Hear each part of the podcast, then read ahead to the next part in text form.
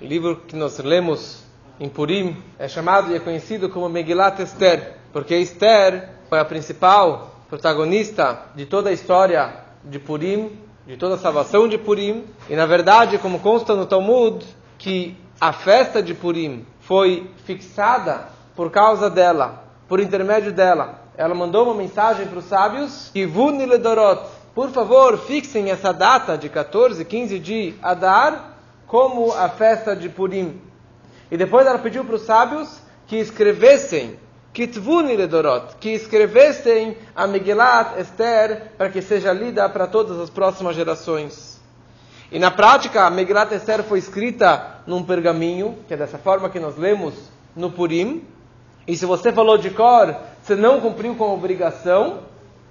E a Megillat Esther acabou sendo o último livro escrito da Torá, do Tanakh, os livros sagrados da Torá, dos Ketuvim, tem Torá, Nevi'im e Ketuvim, o último que foi escrito e que faz parte do Tanakh é o Megillat Esther. Então, a primeira coisa, precisamos entender quem foi Esther, da onde que ela surgiu e o que, que ela representava, então, na nossa história. Esther, ela era prima do Mordecai, que já falamos. Ela era filha do irmão do pai do Mordecai. E na expulsão, no exílio dos do judeus saindo de Israel, indo para Babilônia, para Pérsia, os pais dela é, acabaram falecendo. E ela, órfã de pai e mãe, ela foi adotada pelo primo, por Mordecai. Vai como a Megillah escreve que ele acabou treinando ela, educando ela no caminho judaico. Omen também significa de amém. Ele treinava ela desde pequena que falasse amém, que falasse versículos da Torá, que fizesse Shema Israel. E omen também significa de emuná. Ele treinava ela na emuná. Ela, ele educou ela no caminho judaico de ter fé em Deus. Mas na verdade o nome dela não era Esther.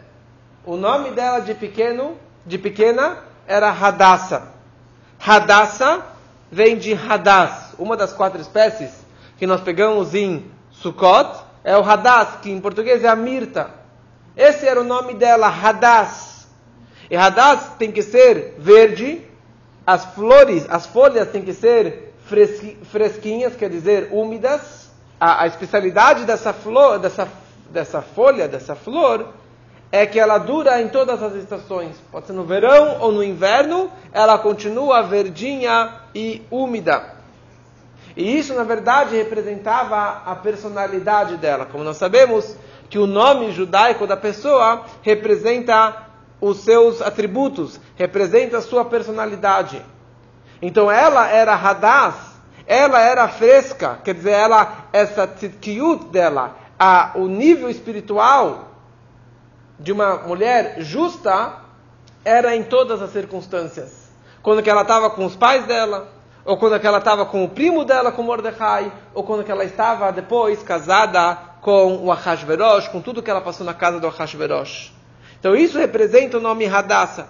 Só que Mordecai, sabendo que ela tinha uma missão futura, estando casada com Ahasverosh, ele mudou o nome dela de Hadassah para Esther. Esther, porque Hadassah é um nome judaico, e Esther não era um nome judaico, era um nome persa, era um nome em aramaico. E interessante que em aramaico, Hadass significa Esther. E Esther em hebraico significa ocultação. Esther significa ocultação. Por causa que ela escondeu a sua religião, ela escondeu os seus familiares, ela escondeu a sua personalidade para que ela conseguisse então ser a maior protagonista da história de Purim. E também ela é chamada de Esther porque os judeus não sabiam se ela realmente era uma tzadeket, estando casada com Hashverosh, ou se não era uma tzadeket. Então é tudo uma incógnita de quem era a personalidade dela. E a Megillah descreve que ela veio a Sher Hogletam Yerushalayim. Ela foi exilada de Jerusalém. Consta que quando Deus criou o mundo, ele criou, digamos, dez potes dez potes de beleza. E nove desses dez potes de beleza caíram em Jerusalém. O resto caiu no resto do mundo. Por isso que as moças de Israel, ou as moças de Jerusalém têm uma beleza física que assim consta no Talmud. E ela veio de Jerusalém. E apesar que ela era órfã de pai e mãe, e ela foi exilada, era muito pobre, mas ela continuava com essa sua beleza física e a beleza espiritual, por causa que Mordecai pegou ela como uma filha, educou ela como se fosse sua própria filha.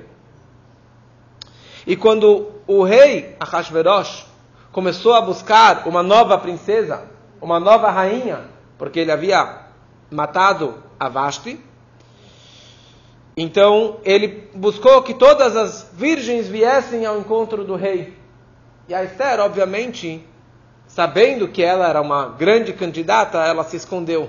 Ela se escondeu no quarto dentro da casa do, do Mordecai, porque ela não queria se expor. Mas quando os, os responsáveis para pegar as moças mais bonitas dos 127 países que pertenciam a Hashverosh, a mais bela de cada país. A moça mais bonita de cada país era selecionada para ir ao encontro e de ter uma relação com o Ahasverosh. E a Esther, que morava em Shushan, ela sabia disso, que ela era a mulher mais bonita. Então ela se escondeu. Mas daí eles mandaram, fizeram uma regra, fizeram uma, uma lei, que se uma moça estivesse se escondendo, e achassem ela, ela seria morta. Então, naquele momento, ela acabou saindo de casa e foi para a feira e tentou se disfarçar. E ela tinha muito recato, ela estava bem coberta e se disfarçou e tentou se misturar entre outras moças. E quando os responsáveis do rei a avistaram, pegaram ela para que fosse ao encontro do rei. E por essa razão, não sabiam eles não sabiam de que povo que ela era, que ela era judia, e ninguém sabia, por causa que ela foi achada no meio da feira, no meio da rua, não foi pega da casa do seu, da, da casa do Mordecai. E em resumo, todas as moças que vieram ao encontro do Ahasverosh tiveram praticamente dois, meses, dois anos de preparo antes de se encontrarem com Ahasverosh. Mas a Esther, quando ela chegou na mão do, do responsável das moças, que era o rei Gai, o ministro dessas, responsável pelas moças, ele viu que ela tinha uma beleza em todo o seu corpo, fisicamente, era uma pessoa muito, muito especial, espiritualmente falando também. Então, na hora, ela furou fila. E ela já foi direto, sem todos os requisitos que as outras moças também passaram. E logo que ela se encontrou com a Hashverosh, ela não pediu nada. Ela não queria nenhuma das joias, nenhum spa, nenhum perfume, nenhum óleo que passavam e que qualquer moça que pedisse, qualquer coisa que ela pedisse, era é, entregue àquela moça. Se ela queria ficar dois meses naquele spa, ou queria aquele perfume, aquela maquiagem, aquela massagem, era dado para ela. Só que a, a Esther não pediu nada porque ela foi forçada a ir ao encontro do, do Ahashverosh. E isso, na verdade, acabou sendo a, a, a jornada dela entrando no palácio do Ahashverosh. Só que a maior preocupação dela era, na verdade, como manter o judaísmo estando dentro do palácio do Ahashverosh. Então tinha o problema do corpo dela, que comida que ela vai comer e como que ela vai manter o kasher, vai manter o Shabat, manter as festas, e o pior de tudo, não revelando para ninguém que ela era judia. Então no começo ela começou a passar fome. E daí ela falou que ela tinha problemas intestinais, que ela não podia comer isso, não podia comer aquilo, e ela começou a comer é, frutas e verduras durante um bom tempo. Já que ela já foi selecionada de cara, então deram para ela sete é, escravas, sete moças, para que cuidassem dela. Uma para cada dia. O que, que a Esther fez? A primeira, ela chamou, a que trabalhava no domingo, o nome dela era domingo. A que trabalhava na segunda, o nome dela era segunda. E a que trabalhava no Shabat, o nome dela era sábado. E dessa forma, a Esther nunca esqueceria que hoje é Shabat. E mais uma coisa ela ganhou com isso, que no Shabat ela não ia fazer nada. No Shabat ela não ia costurar, não ia tomar banho, não ia fazer nada. Então as pessoas poderiam suspeitar que ela era uma judia, que não trabalhava no Shabat. Mas já que era uma outra moça que trabalhava na sexta e no sábado, então a moça do sábado pensava que ela era preguiçosa a semana toda, fazia isso a semana toda, por ser a rainha, por ser uma princesa. Então, dessa forma, ela conseguiu então manter o seu judaísmo durante todos esses anos. E ela escondeu do Ahashverosh a sua religião, a sua identidade, durante nove anos. Durante nove anos, ela conseguiu manter o seu judaísmo firme e forte.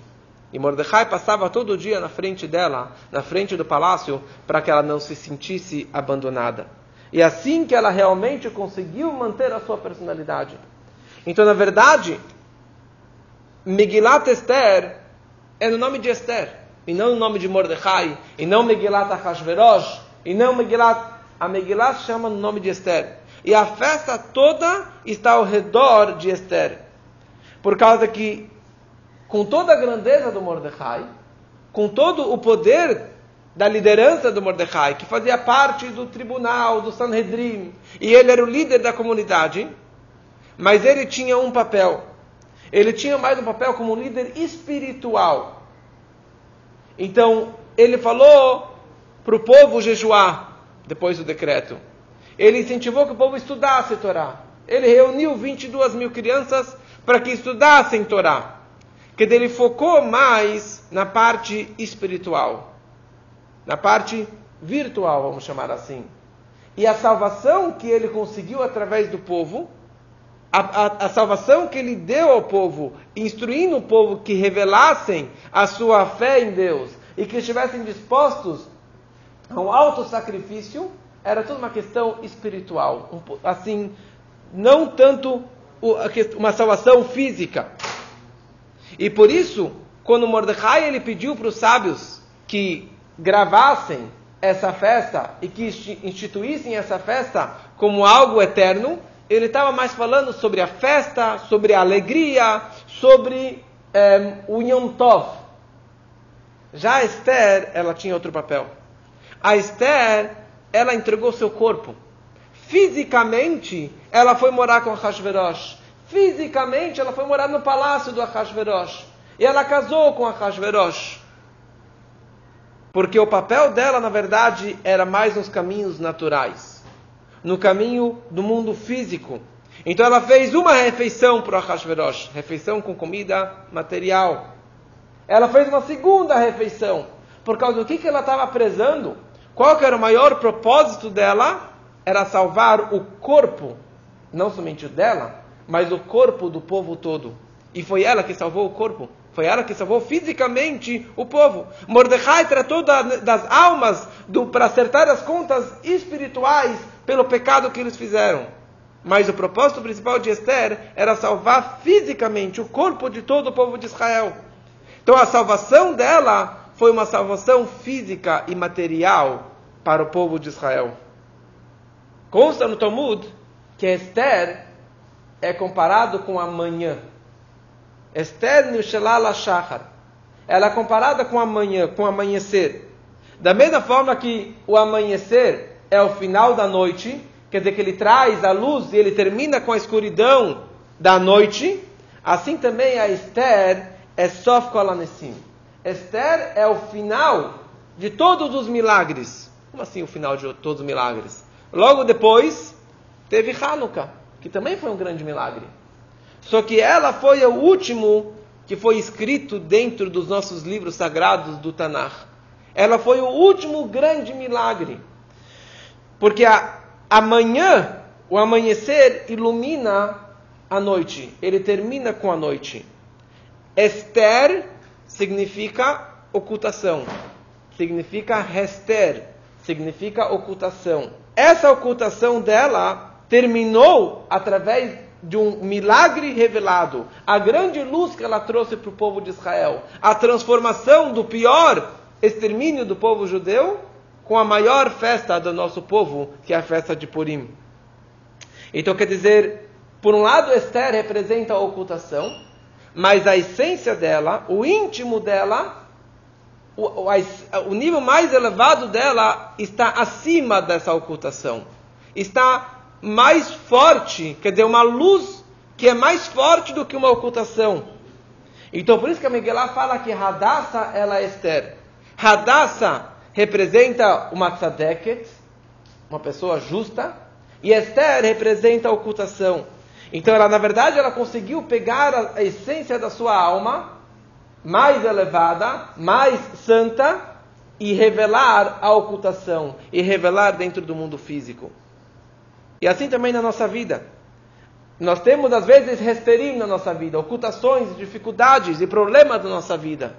Mas tem que saber que a essência da nossa alma pode ser oculta, pode ser Esther, pode ser que ela está oculta, mas ela tem um poder muito grande. A essência da nossa alma, ela está além das ocultações, está além das dificuldades. E esse que, na verdade, é o poder para a nossa vida de você conseguir não somente superar a escuridão, superar as dificuldades da vida, os problemas da vida, mas você conseguir transformar a escuridão em luz. Você conseguir transformar os problemas em solução, que foi isso que na verdade a Esther ela conseguiu pegar todo o poder, a essência da sua alma e dessa forma transformar La Yudima e tal, Orav Simcha, ela conseguiu trazer para todo o povo Orav e Simcha, luz e alegria, de Ikari, que assim seja também para nós, se Deus quiser.